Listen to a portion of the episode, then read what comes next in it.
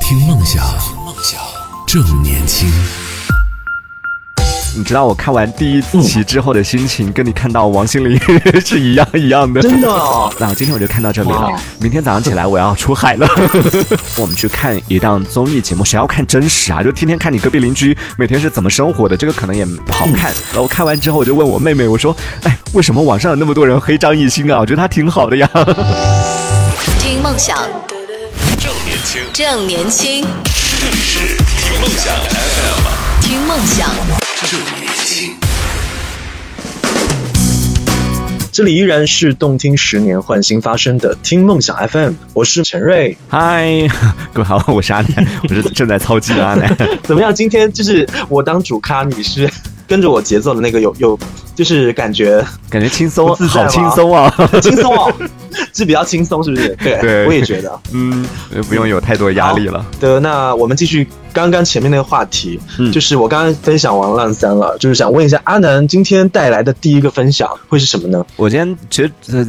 有点心虚，我当时也准备了，就有点心虚。我今天准备安利一个综艺节目呢，也是比较相对来说比较大众化的，然后现在已经拍到第六季的，嗯，但比较心虚的是，其实我。不是那种就是真的是忠实观众的，比如说从第一季一直追到现在第六季，甚至我第一季的时候其实我有看完，后来呃不是因为不好看或者怎么样的原因，是因为真的我没有太多时间去这种完整的去追。呃，这这个综艺叫做《向往的生活》，呃，在刚出现的时候，在网上其实。好，这第一季刚开始播的时候，在网上其实有出现了一些负面的声音，甚甚至说实话，我刚开始去追这个综艺，就是因为听到了网上的一些争议声之后，就抱着那种八卦之心，想说啊，真的吗？那么精彩吗？像大家讲的各种啊什么的，我就去看，然后看着哎就看进去了，然后在。第一季看完之后，第二季其实可能也看了有那么一点点，嗯，但后来因为各种原因吧，就没有继续追下去了。一直到现在已经到了第六季的时候，我看到哇，这个节目居然还在。正好那段时间稍微有一点点压力，有点大，然后就正好就想让自己找一些这种放松的。一些娱乐项目就去追了《向往的生活》的第六季，哇！你知道我看完第一期之后的心情，跟你看到王心凌 是一样一样的。真的哦，就是你是看已经是第六季是吗？对，我看第六季的第一集的时候，我就看到也也没有到哭了，但是也快哭了。我那但不是因为看到谁哭，是因为。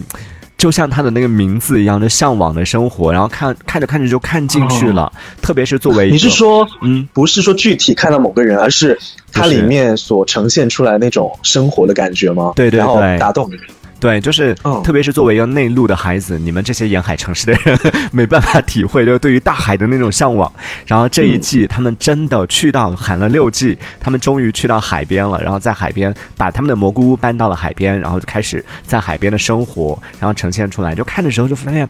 嗯，当然，可能实际上生活在海边的朋友看可能会觉得这谁会这样过啊？但就作为一个内陆的人，就就像他的名字一样嘛，叫做向往的生活。其实从第一季开始，你就会觉得。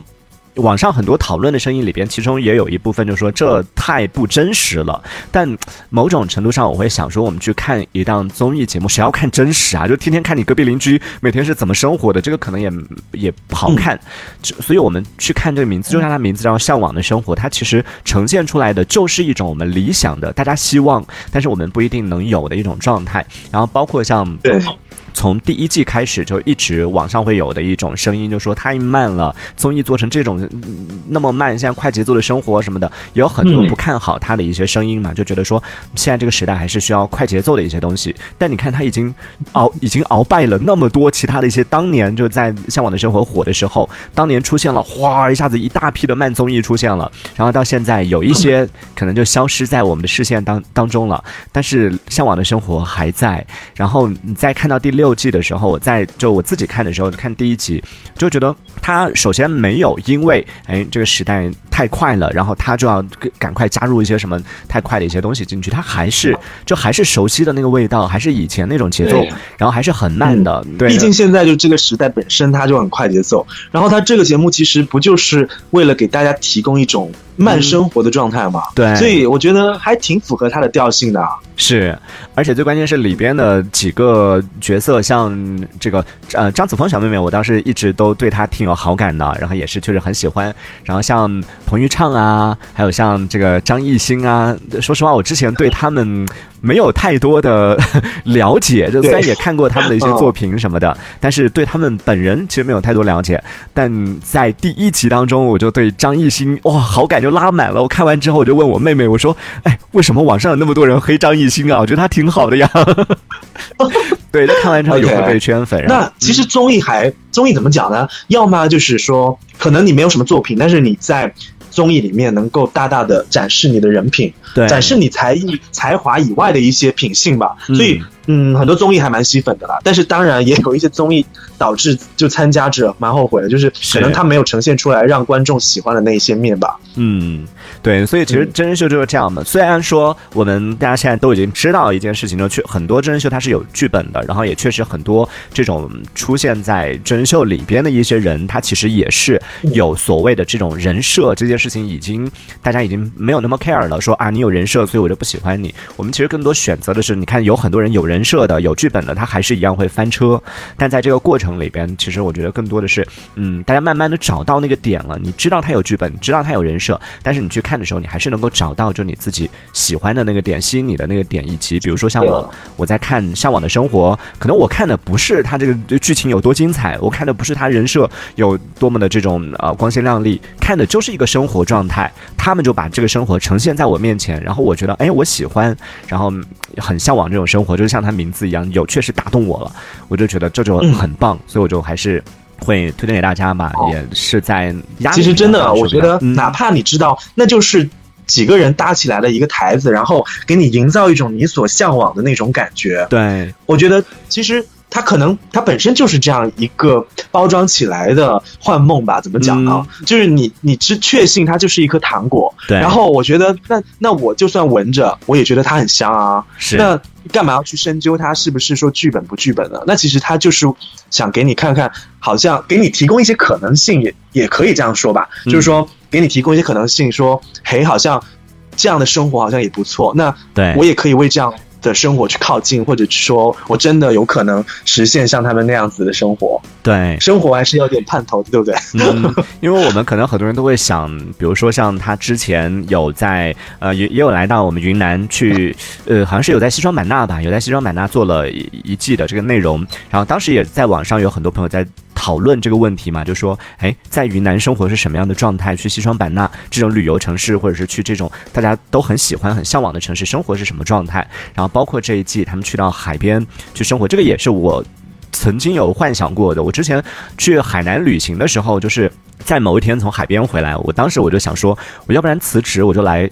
我就来三亚生活吧，哪怕工资低一点没关系，哪怕怎么样没关系。我想说，哎，这是我想要的生活，哎，就是我们可能每个人都会有一些生活的预想，你想要什么样的生活，但是你不太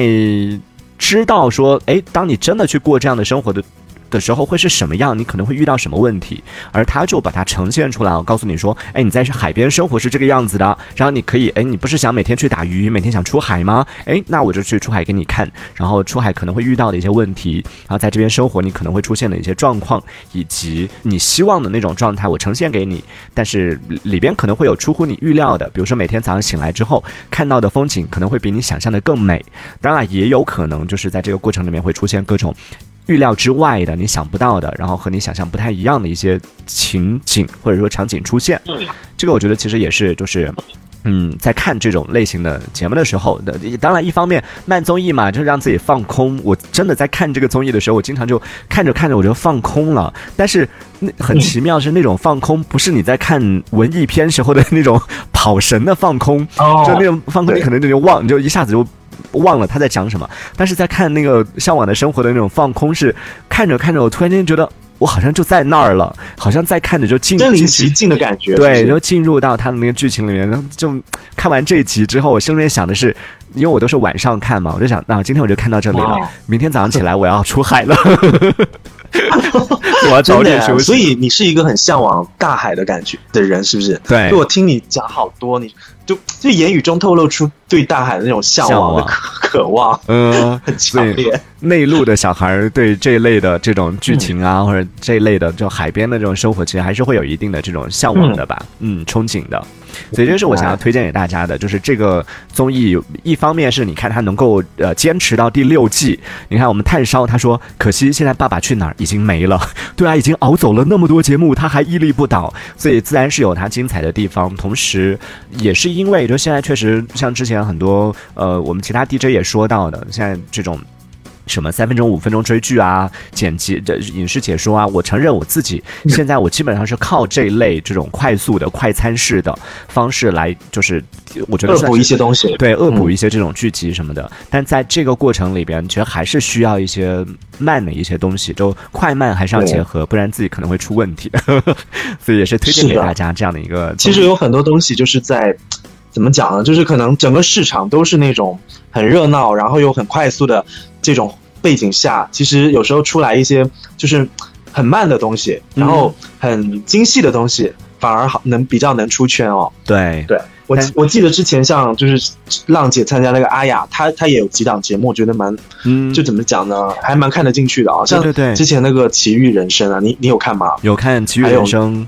对，奇遇人生，然后他还、那个上次那个什么，我们是真正的朋友，那个应该也算是他他的他的制作吧，应该都算是、哦对对。然后之我感觉那呃些节目看起来可能跟你那个向往的生活有点类似，就是他们也都是慢慢的，然后是在整个旅途当中去思考，然后去复盘自己的经过，嗯，然后这些年的一些沉淀下来的一些想法吧。嗯嗯，是，所以其实我刚刚、呃、我们上一趴在说到这个关于浪姐的时候，我我圈出来名单里边，其实第一个名字就是刘汉雅，我当时还挺好奇啊，阿雅竟然不在了，嗯 我对刘刘汉怎么雅真的讲呢？他其实他其实，在那个圈里面展现了他多年以来那种主持人的、怎么讲呢素养，还有他非常圆融的那种性格，啊，我觉得很优秀，就很突出。但是说实话，舞台还是要适合嗯。表演这件事的。但是不可否认，他有自己特长的地方了，嗯。所以他没有成团的原因，可能是在于说。可能没有比其他人更适合这样一个平台，嗯，但是他也已经把他自己的优点展现出来了，嗯，，对，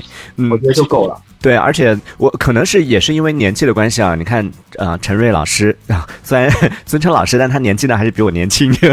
就是年纪比较年轻的朋友呢，还是比较喜欢这种的唱跳舞台。然后你看我稍微比他年长那么几天，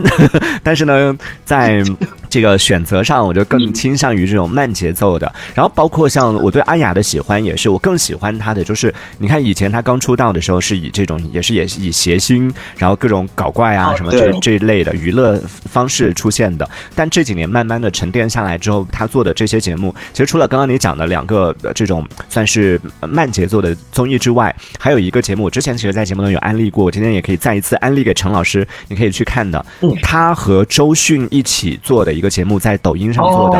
叫做我知道，我知道，很那个我没有完全看完整版，但是我经常有啊看到一些片段嗯，那个我觉得也很好看，它也是探讨的，也是在现在这种快节奏的生活里边，呃，他没有说告诉大家，就不像是我们刚刚说的向往的生活那种，告诉你一定要慢，一定要怎么样，他是探讨的，就是会研究，哎，现在大家生活那么快，比如说他在呃有采访李雪琴的那期，就是跟着李雪琴一起去感受，他的不是说采访李雪琴啊，是邀请每期邀请不同的嘉宾，然后去感受不同的生活，他们就一起去呃体验这个城市现在快节奏城市生活当中年轻人都在玩什么，比如说大家玩的飞盘呐、然后大家玩的剧本杀啊什么的，然后去这个过程里面就发现，哎，每个人都会有一些自己擅长的，或者是自己。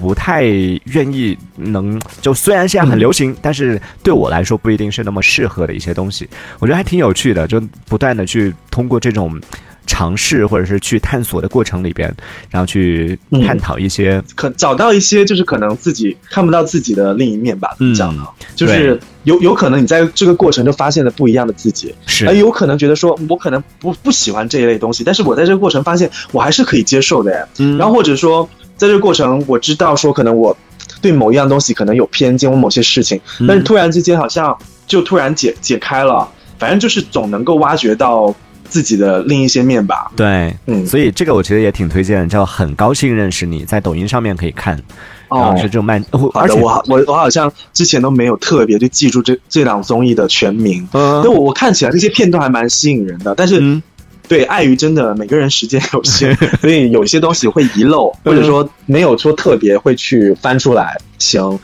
我觉得安利到了，嗯。到时候我我有空，就是我会优先的把你推荐的这些东西作为